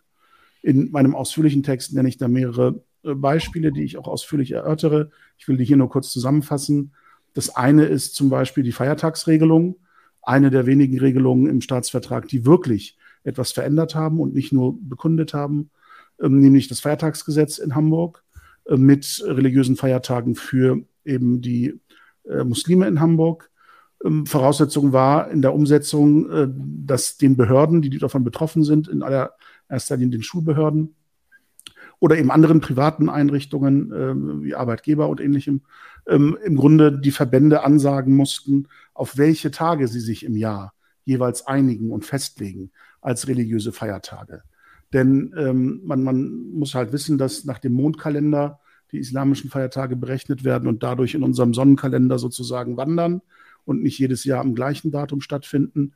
Und Aufgabe der Verbände wäre es gewesen, jedes Jahr zusammenzukommen und für alle Muslime in ähm, Hamburg festzulegen, nicht mal auf einen Tag reduziert festzulegen, sondern auf zwei, drei Tage, auf mehrere Tage festzulegen, ähm, wann diese Feiertage stattfinden. Also ein gewisser Spielraum ähm, und ein Zugeständnis daran, dass unterschiedliche Gemeinden unterschiedliche Berechnungsmethoden anlegen, war darin auch schon mitgedacht. Und das Problem ist, dass das gar nicht, nicht passiert ist. Also äh, man hat äh, keine gemeinsamen Gremien gefunden oder sich zusammengefunden, um ähm, diese Daten zu benennen. Ähm, die Schulbehörde hat meines Wissens lang äh, abgefragt, ähm, wann das denn jetzt sein soll. Und ähm, die jeweiligen Verbände haben gesagt, ja, am, am so und so vielten und am so und so vielten. Und die praktische Umsetzung war eben so ähm, ähm entgegenkommend und, und praktisch ähm, wohlwollend, dass man das so hingenommen hat, ohne dass es eine wirklich verbindliche Deklaration ähm, gegeben hätte. Man mag das spitzfindig oder, oder kleinlich finden, ähm, ob und, und dass das nicht passiert ist. Aber verfassungsrechtlich steht da schon ein, ein wichtiger Aspekt im Hintergrund, dass nämlich die Dachverbände durch so eine Regelung hätten beweisen können, dass sie die Religionsausübung an der Basis bei ihren Mitgliedern verbindlich inhaltlich gestalten und dadurch Aufgaben übernehmen, die wichtig sind für eine Religionsgemeinschaft und dadurch selber als Dachverbände die Eigenschaft als Religionsgemeinschaft bestätigen und festigen. Ähm, dass man also verfassungsrechtlich das in dem Vertrag bekundete auch wirklich umsetzt und einhält, nämlich Einfluss nimmt auf die religiöse Praxis an der Basis als Dachverband. Da also diese Chance ist damit vertan worden. Etwas anderes, was ganz auffällig ist, ähm, was auch immer diesem Wunsch der Verbände nach Augenhöhe mit kirchlichen Institutionen zum Beispiel in der Zusammenarbeit mit dem Staat entsprochen hätte, war, die, dass der Vertrag vorsah, dass die Verbände einen gemeinsamen Beauftragten benennen, der dann dauerhaft Ansprechpartner für Senat und Bürgerschaft wird in Hamburg. Also so ein Abgesandten der Verbände, der Vertragspartner, ähm, ein gemeinsamer Beauftragte, den Sie gemeinsam wählen und bestimmen und ähm, der dann der Ansprechpartner für die Belange der Verbände ist, äh, im direkten Verhältnis zur Hamburger Bürgerschaft, zum Hamburger Senat. Und äh, ich habe tatsächlich festgestellt durch Nachfragen bei den Verbänden und beim äh, Senat und der Bürgerschaft in Hamburg, ähm, dass ein solcher gemeinsamer Beauftragte seit 2012 nicht bekannt war. Also offensichtlich ist niemand gemeinsam durch alle Vertragspartner bestätigt gewählt worden, ähm, sondern irgendein Verband hat gesagt, hier, ähm, ich habe hier einen, der kann mit euch reden. Und das war dann sozusagen jemand, der diesen Status für sich beansprucht hat, ohne dass das zum Beispiel dem Senatssprecher, dem aktuellen, bekannt ist. Der kennt weder aktuell äh, einen gemeinsamen Beauftragten noch äh, war ihm recherchierbar für die zurückliegende Zeit, ob es jemals so einen gab. Also auch da hat man die Chance vertan, inhaltlich ähm, etwas mit diesem Vertrag anzufangen und ihn umzusetzen. Und was ich ganz gravierend finde, ist vor den aktuellen äh, Ereignissen im Iran ähm, die Situation ähm, der, des Schura-Verbandes in, in, Hamburg, einem der Vertragspartner, wenn man so will, äh, ein, eine Zusammenkunft von äh, unterschiedlich ethnisch geprägten äh, muslimischen Vereinen und Moscheegemeinden in Hamburg, die aber innerhalb des Verbandes dominiert werden von einem großen Mitglied, das wiederum als Miligürüsch nahe äh, Vereinigung. Das ist der Regionalverband der Miligürüsch. Genau, also so kann man das äh, durchaus äh, zusammenfassen. Und ähm, Mitglied innerhalb dieses Schura-Verbandes ist eben auch das Islamische Zentrum Hamburg. Das ist die Blaue Moschee an der Außenalster, eine Moscheegemeinde, die ähm, ursprünglich durch iranische Kaufleute eben gegründet und errichtet worden ist und heute im Grunde nach allen äh, sicherheitsbehördlichen Erkenntnislagen als ähm, Filiale des iranischen Regimes fungiert. Wichtige Funktionäre werden dorthin entsandt. Ähm, Funktionäre, die aus der IZH zurück in den Iran gehen, steigen dort im äh, Regimeapparat auf. Ähm, und ähm, es äh, gilt als gesichert bei den Sicherheitsbehörden in Hamburg, dass führende Funktionäre der IZH und des IZH direkt Weisungen des iranischen Regimes empfangen und umsetzen. Und ähm, dieser Vorwurf hat dann eben tatsächlich ähm, dazu geführt, dass die Mitgliedschaft ähm, dieses äh, Vereins innerhalb des Verbandes der Schura, also des Vertragspartners der Stadt Hamburg, ähm, kritisiert worden ist und, und ähm, beendet werden sollte. Und ähm, interessanterweise ist die Schura eben nicht in der Lage, das aus eigenen Kräften zu tun, ähm, weil ganz klar muss man das, glaube ich, sagen, äh, die Sympathie mit dem IZH größer ist als mit dem Vertragspartner. Es gab eine öffentlichen State, ein öffentliches Statement eines damaligen Schura-Vertreters, der der Presse ins Mikrofon gesagt hat, also wenn ich Informationen habe, ähm, das IZH sagt das eine, der Hamburger Verfassungsschutz sagt das andere, dann glaube ich eher dem IZH als dem Hamburger Verfassungsschutz. Also man unterschreibt einen Vertrag, wo man sagt, wir haben eine gemeinsame Wertegrundlage und dann stellt man sich vor die Presse und sagt, ich glaube eher dem Vertreter des iranischen Regimes in Hamburg als der Sicherheitsbehörde meines Vertragspartners. Für mich ist das tatsächlich ähm, ein, eine Bankrotterklärung. Und ähm, die Schura aktuell ist auch nicht in der Lage, die IZH loszuwerden. Sie hat einmal öffentlich bekundet, dass die Mitgliedschaft des IZH in der Schura ruht. Das ist satzungsrechtlich gar nicht möglich. Also da wird irgendwas erklärt, was faktisch gar nicht umgesetzt werden kann. Und rausschmeißen will man sie auch nicht oder kann man es nicht, weil einfach das, wofür man die IZH rausschmeißen würde, nämlich antidemokratische Ideologie, Antisemitismus, ähm, keine Vereinbarkeit mit den Wertegrundlagen einer freiheitlich-demokratischen äh, Gesellschaft, äh, dass das Defizite und Makel sind, die ja nicht nur die IZH beschreiben und treffen, sondern wenn man sich im Verband über die Schulter guckt und schaut, welche Mitglieder sonst dort sich tummeln, ähm, durchaus die auch Angst bekämen, äh, die Nächsten zu sein, die aus dem Verband rausgeschmissen werden, wenn es die IZH treffen würde. Also man ist nicht in der Lage, inhaltliche Probleme aufzuarbeiten, diese im Vertrag bekundete gemeinsame Wertegrundlage auch im konkreten Krisenfall anzuwenden, mit Inhalt zu füllen, mit Leben zu füllen. Und das zeigt im Grunde, dass diese Entwicklung hin zu einem stabilen Vertragspartner hin zu einer stabilen Religionsgemeinschaft oder gar hin zu einer öffentlich-rechtlichen Körperschaft ähm, äh, mit, mit, großen, großen Hindernissen ähm, noch ähm, behaftet ist, die die Verbände aus eigener Kraft nicht überwinden können oder nicht überwinden wollen, weil ihnen auch Bundesverbände im Nacken sitzen, die ideologisch äh, eben lieber an solchen problematischen Mitgliedsvereinen festhalten, als auf die Kritik der Öffentlichkeit einzugehen.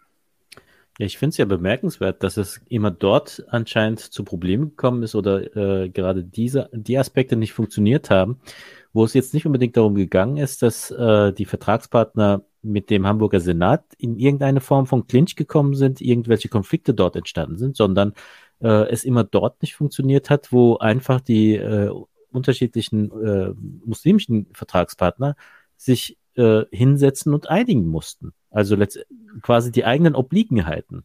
Eine gemeinsame ja, also Linie zu finden, auch den Hamburger Senat aktuell, ja.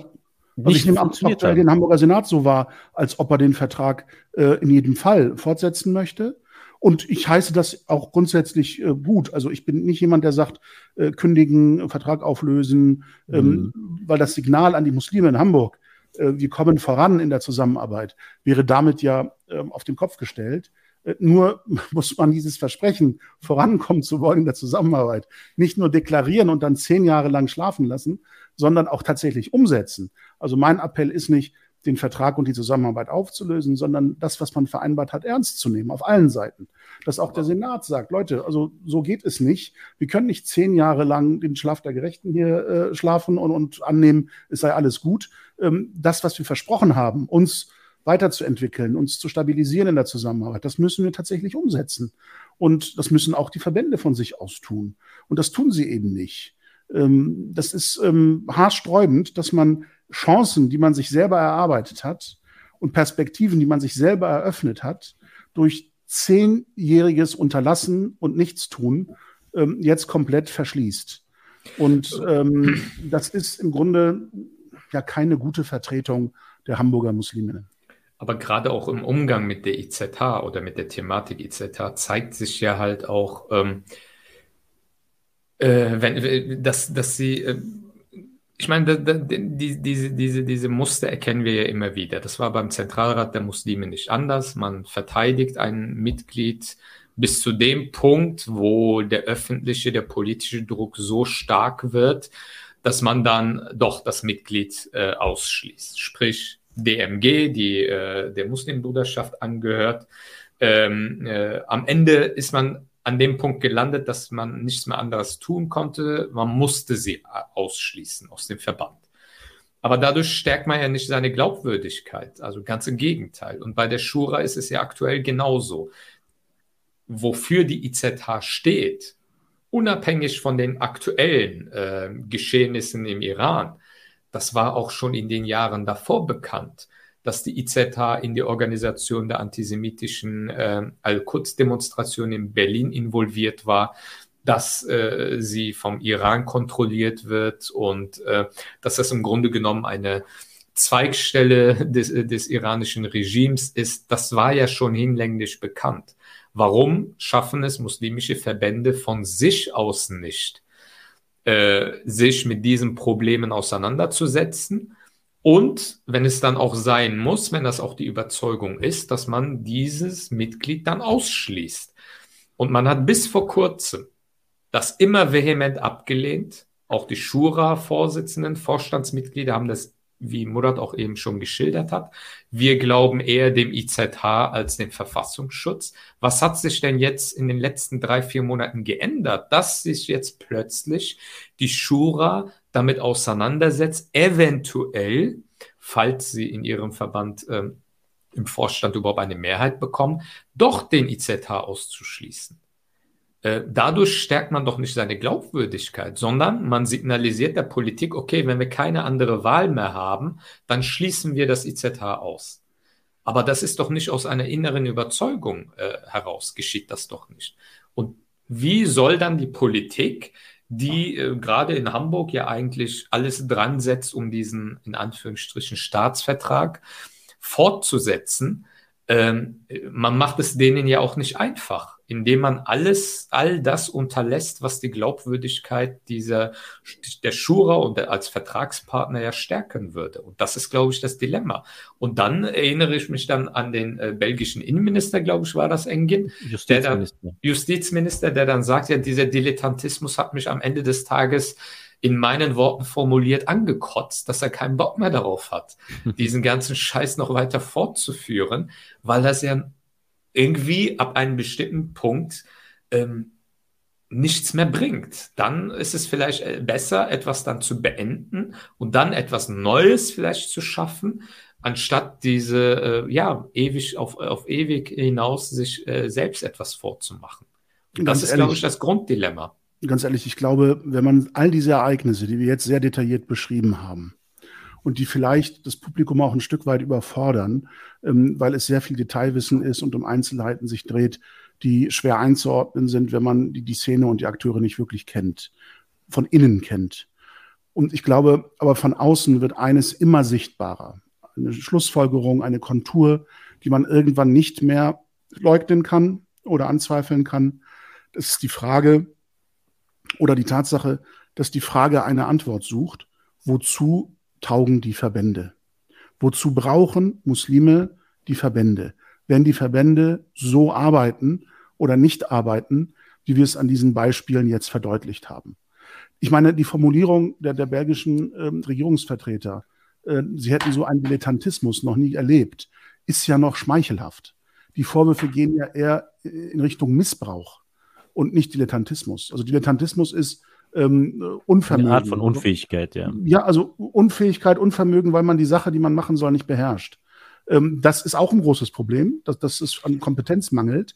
Aber eines der großen Probleme ist Missbrauch. Dass man Leute einstellt und bezahlt, weil sie Angehörige sind und nicht, weil sie was taugen.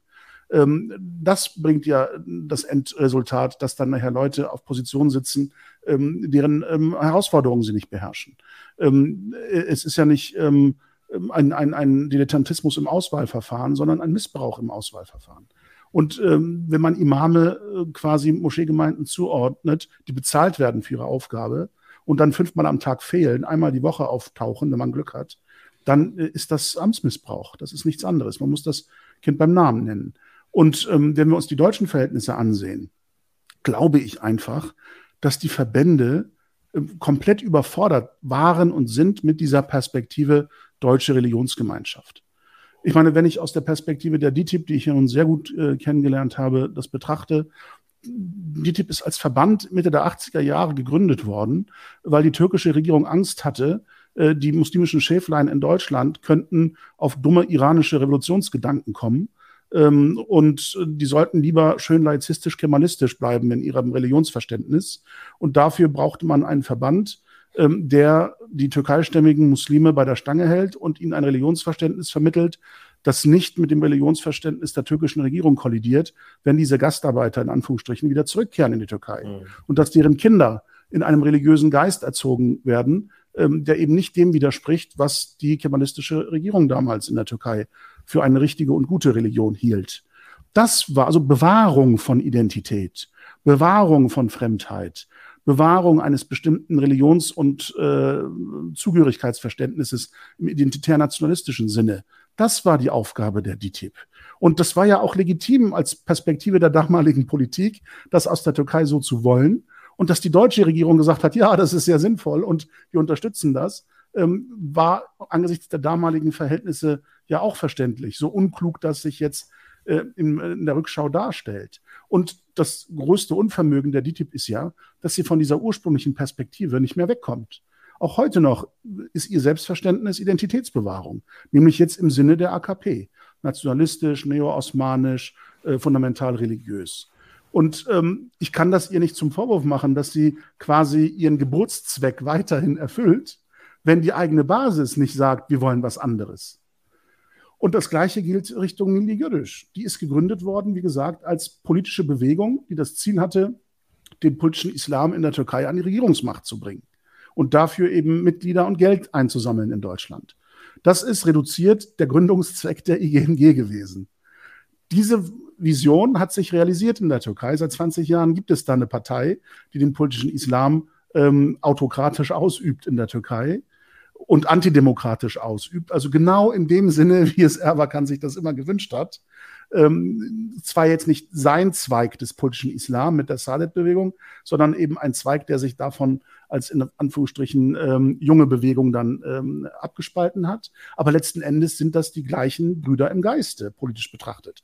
Und die Existenzfrage der Milli in Deutschland ist doch, wenn mein Gründungszweck sich schon seit 20 Jahren erfüllt hat, wozu gibt es mich dann noch? Die Moscheeverbände, die Moscheevereine an der Basis brauchen die Verbände doch gar nicht. Mhm. Die haben damals, als die DITIB sich gegründet hat, war das kein Dachverband, der dann nach unten hin Moscheegemeinden errichtet und gegründet hat. Es waren Moscheegemeinden an der Basis, die als Arbeiterbewegung den religiösen äh, Diensten und Ansprüchen von Arbeitnehmern, von Arbeitskräften äh, quasi entsprangen, aus Eigenleistung errichtet worden sind, weil man eben eine Gebetsstätte in der Nähe der Fabrik brauchte und ähnliches. Und die haben dann gesagt, okay, wenn es jetzt einen Dachverband gibt, den der türkische Staat unterstützt und finanziert und uns verspricht, uns zu unterstützen, dann treten wir dem bei. Also die Basis hat sich zusammengefunden. Damals waren es, glaube ich, 200 Moscheegemeinden, die dann gesagt haben, wir gründen jetzt quasi unter der Schirmherrschaft der türkischen Regierung äh, den Dachverband DITIB. Und ähm, daraus ist ja im Grunde all diese Struktur entstanden. Und man sieht es ja auch an der Milli Görüş. Ohne einen wirklichen lebendigen Vereinszweck ähm, irrt sie im Grunde völlig planlos durch die Gegend und hat für sich, soweit ich das nachvollziehen kann, als einziges legitimes und an der Basis akzeptiertes Vereinsziel ähm, die Bewahrung des Gedenkens, des Andenkens Erbakanz für sich entdeckt. Der wird in den ganzen Jugendveranstaltungen als vorbildlicher Muslim äh, präsentiert. Und da gibt es überhaupt keine kritische Auseinandersetzung mit irgendeinem Gedankengut. Ganz im Gegenteil. Das wird bestätigt, tradiert, perpetuiert und Judenhass gehört da natürlich mit dazu. Und ähm, wenn man die ungefilterte Aktivität von Jugendverbänden, der Mini Gödisch zum Beispiel, in den sozialen Medien mitverfolgt, bevor sie zensiert werden durch, die, durch die oberen Verbandsebenen, äh, wenn man da diese Ausbrüche kurzer Wahrhaftigkeit wahrnimmt, dann ergießt sich da ein Strom an antidemokratischen, antisemitischen Inhalten ähm, und misogynen Inhalten, die genau das sind, was ein Erbakan eben als Ideologie gepredigt hat. Und ähm, darüber muss man sich unterhalten. Brauchen die Muslime in Deutschland noch solche Verbände? Das, was an oberster Ebene an Zukunftsperspektive diskutiert wird, Islamkonferenz, Deutsche Religionsgemeinschaft, Körperschaftsstatus, das kommt an der Basis überhaupt nicht an. Das wird gar nicht dorthin diskutiert, damit die Basis mit darüber entscheidet. Denn wie gesagt, die Vereinszwecke sind andere, anders definiert. Das, was auf politischer Ebene ganz oben diskutiert wird, ist nicht Diskussionsgegenstand in den Verbänden selbst. Deshalb gibt es keine Veränderung durch Kooperation, weil es keine Veränderung der Inhalte von oben nach unten in den Verbänden gibt. Mhm. Die sind äh, seit den 80er Jahren, seit den Gründungsphasen unverändert gleich geblieben. Und deshalb muss man das ähm, richtig einschätzen. Und die Frage tatsächlich sucht eine Antwort. Wozu brauchen wir die Verbände jetzt so, wie sie sind? Wir haben ja ein ganz konkretes Beispiel, wer wen braucht, gebraucht und missbraucht, tatsächlich diese Woche auch erfahren. Ihr habt das sicherlich auch verfolgt. Der Norddeut Norddeutsche Rundfunk hat ja in einem Beitrag interessante Bezüge äh, zusammengestellt. Äh, ich gehe davon aus, dass diese Infos tatsächlich von irgendeinem der Moscheevorstände dort äh, an die Presse weitergegeben worden sind. Nämlich der Fall, dass DITIB-Gemeinden in Landesverband DITIB Nord 36 an der Zahl vom Attaché, also vom Religionsattaché, von der Person, die im türkischen Konsulat arbeitet, mit Diplomatenakkreditierung quasi, äh, als Gesandter des türkischen Staates, vom, äh, vom Religionsattaché angehalten werden, dass sie jeden Monat eine Sammlung für, das Religi für den Religionsattaché äh, abhalten, äh, mit der Zielvorgabe, beim Freitagsgebet mit der Zielvorgabe mindestens 500 Euro. Wenn ihr weniger als 500 zusammensammelt, müsst ihr das bitte aus der Moscheekasse aufstocken. Wenn es mehr sind, kriegen wir natürlich alles. Und äh, dieses Geld dann äh, monatlich, also nach der Sammlung, auf das Konto des Religionsattachés eingezahlt werden soll. Bei 36 Moscheen sind das mindestens 18.000 Euro im Monat, die an den Religionsattaché gehen äh, wo man sich natürlich die Frage stellen muss, äh, immer wenn es um Imam-Ausbildung in Deutschland geht, immer wenn es um gerechte Bezahlung von Imamen geht, wenn es darum geht, Wohlfahrtsstrukturen aufzubauen, hören wir ohne Ausnahme von der Verbands, von den Verbandsstrukturen, von den Verbandsakteuren, uns fehlt das Geld. Und jetzt sehen wir, und ich äh, tatsächlich gehe ich davon aus, dass das nicht nur ein Sonderfall von DTIP Nord ist, sondern dass dies äh, schon der Standard auch in anderen Landesverbänden der DTIP der Fall ist, diese Unterstützung des Attachés des türkischen Staates ja insofern, dass äh, dort jeden Monat von Gemeinden, die tatsächlich genug Aktivitäten hätte, hätten, genug Aufgaben hätten, wo sie das Geld einsetzen können, 18.000 Euro an, in dieses Konto eingezahlt werden. Ich meine, gerade in ein jetzt Konto, auch, wo es auch kein, keine Rückmeldung an die Gemeinden gibt, wo, wozu wird das Geld verwendet? Es, es gibt da überhaupt keine Notwendigkeit. Wohin ist das Geld gegangen? Wo, wo, wozu ist das genutzt worden? Und das Fatale war ja, der NDR hat ja auch noch die Gemeindemitglieder befragt, die nach draußen, äh, die aus der Moschee gekommen sind, ihr Geld gespendet haben, in der Meinung, dass es für irgendwelche Bildungsaktivitäten eingesetzt worden ist und gar nicht gewusst haben, dass das Geld an den, an den Religionsattaché gehen soll. Hm. Ähm, das Interessante ist ja auch gerade jetzt in, der momentanen äh, Lage äh, stehen die Moscheegemeinden ja auch vor ähnlichen Herausforderungen wie die Privathaushalte genauso.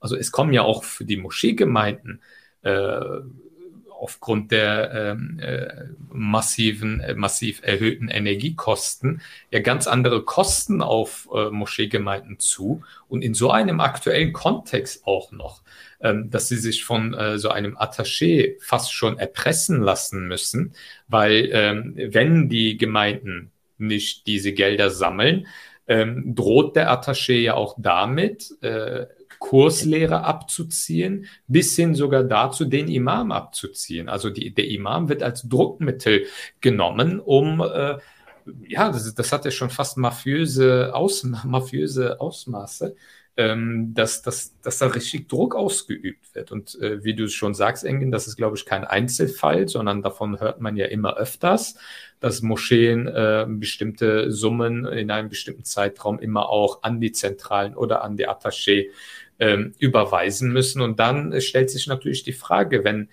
wenn, wenn es dann heißt, wenn es dann im öffentlichen Diskurs heißt, ähm, warum werden die Imame denn nicht hier ausgebildet? Warum äh, bezahlt denn die Dianet den Imam? Hört man ja immer die Leier von den Funktionären, ja, wer soll das denn alles bezahlen? Also ich weiß nicht, ob dieses Argument überhaupt stichhaltig ist, wenn ich mir anschaue, zumindest größere muslimische Verbände wie die DITIB und die IGMG, die haben ja schon gewisse finanzielle Ressourcen und Mittel und auch schon eine Basis, die das meiner Meinung nach schon stemmen könnte, wenn der Wille überhaupt da wäre.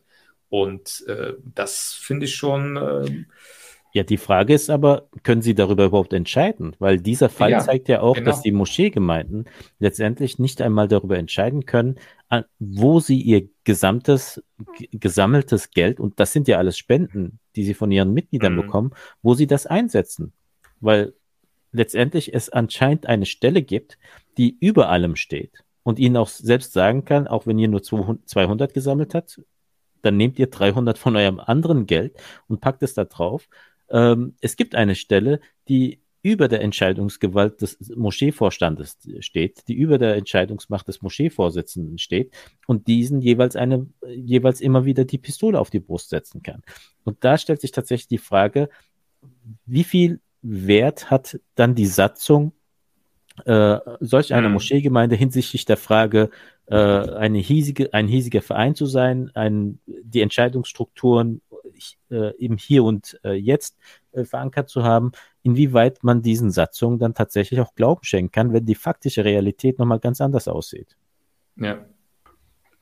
Ja, ähm, wir kommen jetzt zum abschließenden ähm, Stichwort und Thema ähm, unseres Rundfluges. Ähm, ein trauriger Anlass, der uns aber dazu motiviert, äh, an eine ganz besondere Frau zu erinnern, die heute verstorben ist. 79-jährig ähm, ist Mirvi der Gensch ähm, heute verstorben. Ähm, Mirvi der Gensch hatte bei dem Brandanschlag in Solingen im Mai 1993 zwei Enkelinnen, zwei Töchter und eine Nichte verloren. Ich möchte ähm, auch an deren Namen erinnern. Ähm, Gülsün Ince, 26 Jahre, Hatice Genç, 18 Jahre, Gülistan Öztürk, 12 Jahre, Hülya Genç, 9 Jahre und Saime Genç, 4 Jahre. Ähm, diese Opfer hatte Mevlüt Genç zu beklagen und sie ist ähm, aufgefallen im Nachgang dieses Anschlages durch ihren ähm, großen Willen zur Versöhnung und ähm, äh, zur äh, Zusammengehörigkeit in dieser Gesellschaft. Sie hat sich nicht dem Hass ähm, äh, ergeben und ähm, hat nicht das Motiv der Täter gespiegelt, sondern ähm, ist mit ihrem Aufruf zur Versöhnung ähm, ein wichtiges Vorbild für unsere Gesellschaft geworden. Und ähm, mit, mit ihrem Verlust heute ähm, wird uns nochmal vor Augen geführt, welche Probleme unsere Gesellschaft hat. Und äh, Melville Gensch äh, steht mit ihrem Namen und ihren Aussagen und ihrer Haltung eben nicht nur für das Sichtbarwerden dieser Probleme, sondern auch für mögliche Lösungen und Lösungswege, nämlich, dass wir eben nicht Hass reproduzieren, nicht die äh, unterschiedlichen Eigenschaften, die wir haben, zum Anlass für Hass nehmen, sondern versuchen uns auch im Angesicht des Bösen und im Angesicht von Trauer, Leid und Verlust ähm, zu überwinden und ähm, zur Versöhnung äh, aufrufen zu können. Ähm, deshalb ähm, finden wir es wichtig, dass wir an dieser Stelle auch ähm, an diese bedeutsame Frau erinnern. Ähm, wollt ihr noch etwas dazu sagen? Also ich, ich muss gestehen, gerade ähm, Solingen ist für mich persönlich auch so eines der Ereignisse. Ich war selbst zu der Zeit gerade mal vier Jahre alt, aber ähm, auch eines der Ereignisse, die für mich selbst für dieses junge Alter mit Bildern verbunden sind, die sehr, äh, 14 Jahre, sorry. 14, genau. 14 Jahre, 14. Ähm, die sehr prägend gewesen sind. Also es war das erste Mal, dass wir tatsächlich eine, ein äh, Feuerlöcher zu Hause vorgefunden haben. Das Rot äh, ist immer noch sehr strahlend. Und es war auch eine Zeit, wo wir halt nicht mehr im hinteren Teil des Hauses gesessen haben, sondern immer im vorderen Teil. Und bei jedem Knacks äh, dann die Rollläden hoch und raus, mein Vater unbedingt auch rausgesehen hat.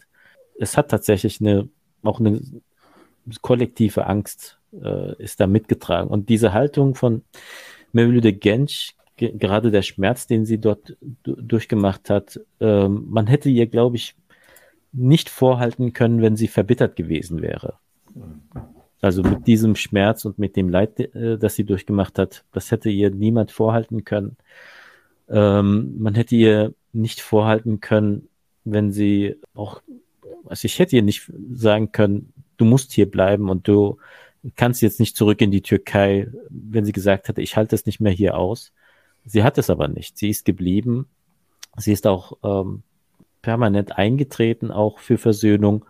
Sie hat auch versucht, halt auch nicht sich permanent auch über diesen Schmerz zu definieren. Also sie hat einen, einen großen Beitrag auch geleistet, damit dieser Schmerz nicht vergessen wird, damit äh, auch die Opfer nicht vergessen werden.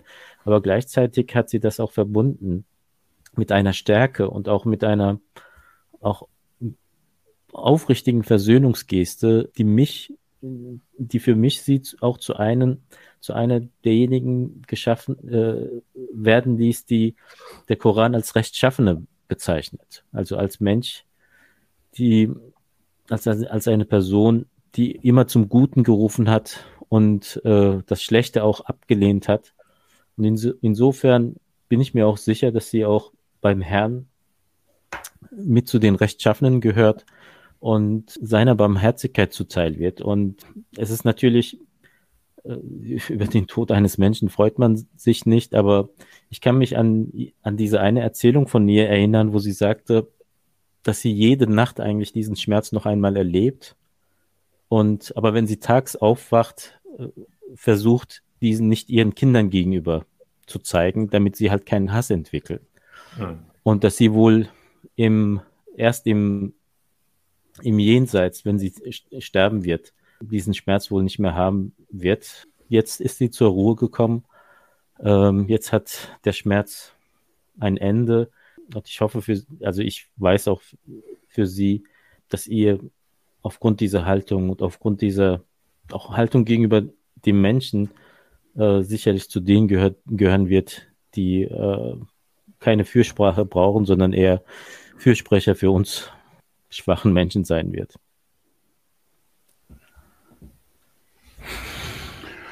Ja, ich ähm, will an der Stelle nur daran erinnern, dass ähm, die Landesregierung NRW, glaube ich, ähm, vor einigen Jahren einen ähm, Preis ähm, verleiht, der dem Gedenken äh, Legends gewidmet ist und vor allem ähm, Aktivitäten und Engagements im, im, Sinne ihrer Haltung, hm. ihrer Versöhnungsbereitschaft äh, zu honorieren gedacht ist. Ähm, das finde ich gut. Äh, das erinnert ähm, an die Person Melida Gensch. Aber ich glaube, dass ähm, ihre Haltung den persönlichen Fall in Solingen ähm, weit überschreitet und übersteigt in, in, seiner Bedeutung für unsere Gesellschaft. Denn die Bereitschaft zu Hass und, und zu ähm, hasserfüllter Gewalt gegen äh, alles, was anders wahrgenommen wird, ähm, hat sich seit 93, also seit knapp 30 Jahren in unserer Gesellschaft ja nicht zum Guten verändert, sondern eher durch viele, viele andere Beispiele als ähm, negative Neigungen unserer Gesellschaft äh, gezeigt. Und äh, wir alle äh, erwarten einen äh, Krisenwinter, bei dem wir uns Gedanken machen, wie ein solcher Hass möglicherweise wieder missbraucht werden kann und, und Opfer findet in unserer Gesellschaft. Deshalb halte ich es für eine gute Idee. Und ich möchte das nur als Idee in den Raum werfen. Ähm, Nordrhein-Westfalen ist das Bundesland mit den meisten äh, muslimischen Mitbürgern ähm, in, in, ganz Deutschland. Und äh, diese Tat in Solingen vor knapp 30 Jahren war ja ein, ähm, äh, ein, eine, eine Hasstat, ähm, die das Anderssein, das religiöse, das ethnische Anderssein zum Ziel hatte. Und es wäre vielleicht eine Idee, in Nordrhein-Westfalen ähm, über eine Veränderung des Feiertagsgesetzes nachzudenken und einen Feiertag einzuführen, der durchaus auch an Mevlüt Gensch erinnern kann, aber dazu gedacht ist, gesellschaftliche Solidarität und Zusammenhalt zu stärken und ähm, dem Gedenken und dem Engagement gegen Hass und äh, Zwietracht in unserer Gesellschaft gewidmet ist. Ich halte das durchaus für eine spannende und gute Idee und es wäre ein Tag, an dem jeder arbeitsfrei hätte und darüber nachdenken kann, wie er einen solchen Tag vielleicht für diese Ziele nutzen kann. Und über eigene Interessen hinweg, eigene Vorurteile hinweg, diese überwindend sich für den Zusammenhalt der Gesellschaft engagieren kann. Und ähm, wenn ein solcher Feiertag dann auch noch ausdrücklich an Solingen, an die Opfer und Mevlüt Gensch erinnert, ähm, ist das ähm, mir besonders willkommen. Ähm, das als Idee und als Gedanke zum Abschluss unserer Themen. Jetzt will ich, bevor wir unsere ähm, Songvorschläge für die Playliste ähm, mitteilen, ähm, noch den Cliffhanger äh, aus dem Anfang dieser Episode quasi Ach ja, da war ja was. Ähm, ja, ja, ich habe ja geteasert, dass wir in der nächsten Folge quasi zum dreijährigen Geburtstag des Dauernörkler-Podcastes, so lange gibt es uns nämlich schon. Die erste Folge wurde, glaube ich, im Oktober vor drei Jahren ähm, veröffentlicht, 2019. Wir haben es seitdem geschafft, ähm, etwas über 30 Folgen in drei Jahren zu veröffentlichen, also fast eine Folge monatlich in drei Jahren. Das ist für einen Podcast, der aus reinem äh, Selbstzweck, ohne irgendeinen finanziellen Anschub, aus unserer Dreier-Hybris geboren. Äh, andere könnten Freude an den Gedanken finden, die wir untereinander besprechen, entstanden ist. Ähm, also wie gesagt, diesen ähm, Dauernörkler-Podcast wollen wir mit euch feiern in der nächsten Episode, Ende November hoffentlich wird das sein. Und dafür haben wir uns ausgedacht, dass ihr die Dauernörkler in dieser Episode live nicht nur hören könnt, also nicht die Aufzeichnung hören könnt, sondern live auch sehen könnt, wie wir äh, diese Podcast-Folge aufnehmen. Ihr habt also dann die Möglichkeit, den Stimmen auch Gesichter zuzuordnen. Ob die euch gefallen, das kann ich nicht garantieren. Aber ihr könnt uns dann zumindest angucken. Und ihr könnt mitnörgeln. Also was ihr den Dauernörgler schon immer mal fragen wolltet. Oder zurücknörgeln. Zurücknörgeln. Im Kommentarbereich dann kundtun. Ihr könnt zurücknörgeln. Ähm, wir sind ja einiges an Schimpftiraten gewohnt. Ihr dürft ganz ausdrücklich nur für diesen einen Podcast euch auch Fake-Accounts auf Facebook und auf YouTube zu legen, um uns an dem Tag zu beschimpfen und äh, zu erklären, was ihr alles so äh, doof findet an den Dauernörklern und ähm, ob äh, das von mir nicht eine Heuchelei ist, meine Haare in der DT-Passage schneiden zu lassen und dann trotzdem kritisch zu sein. Also all das könnt ihr uns vorwerfen, kommentieren und diskutieren. Wir garantieren euch, dass wir in jedem Fall dann live antworten. Ob wir euch nicht blocken und rausschmeißen, liegt ganz bei euch. Ob ihr eure Abneigung einigermaßen zügeln könnt oder nicht. Oder die euphorische Zustimmung, die finden wir ja auch gut. Die könnt ihr auch loswerden. Also ganz, ganz fest vornehmen, Ende November bei den Dauernörklern nicht nur zuzuhören, sondern zuzuschauen, live, ausnahmsweise. Das werden wir also nicht als Formatänderung etablieren, sondern machen das ganz ausnahmsweise als dreijähriges Geburtstagsgeschenk an euch und uns und ähm, werden euch, wie gesagt, die Gelegenheit bieten, live dabei zu sein und mitzunörgeln und zurückzunörgeln. Und wir kündigen das natürlich rechtzeitig an. Wann ja, natürlich. Wir können ja nicht einfach live gehen ohne Ankündigung. Eben. Also wir könnten schon, aber das wäre dann wieder etwas. Also ich würde es uns zutrauen. So spontan, wie wir unsere Podcast-Folgen immer auf. Die, ich ja. meine, ich glaube, die Leute denken halt immer, dass wir irgendwie eine Strichliste haben oder ein Skript und äh, wir wissen ganz genau, also ganz ehrlich, diese Folge heute, die wir jetzt aufgenommen haben, äh, das war wieder spontan äh, bis ans Limit. Und ich glaube, während der Folge haben wir sogar das ein oder andere Thema noch reingequetscht, weil wir gedacht haben, ach, das passt ja auch noch, nehmen wir auch noch mit.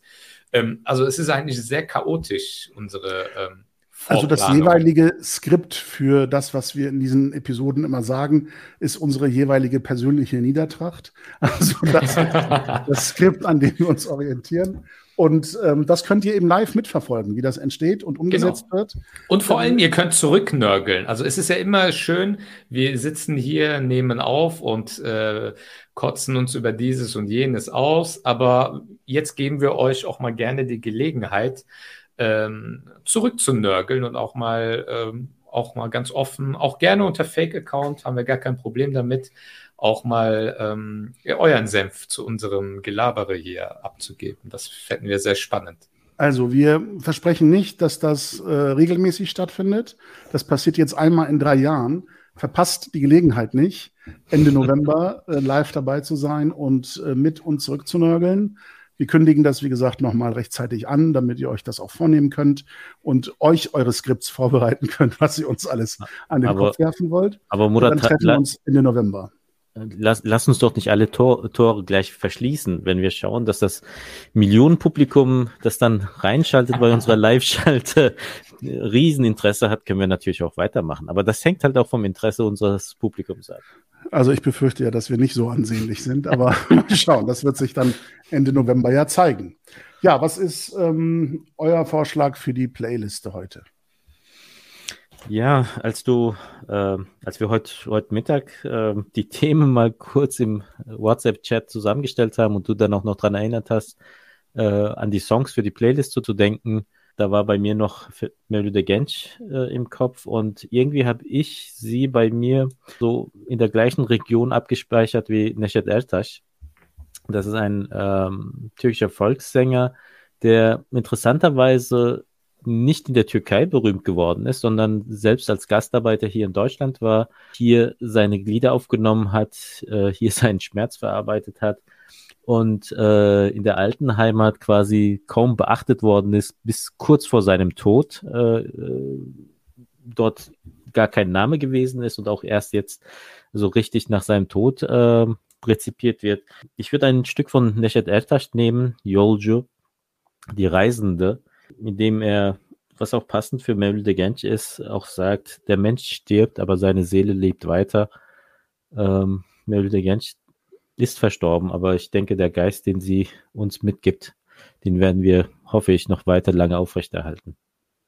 Ja, Edan, wie sieht es bei dir aus?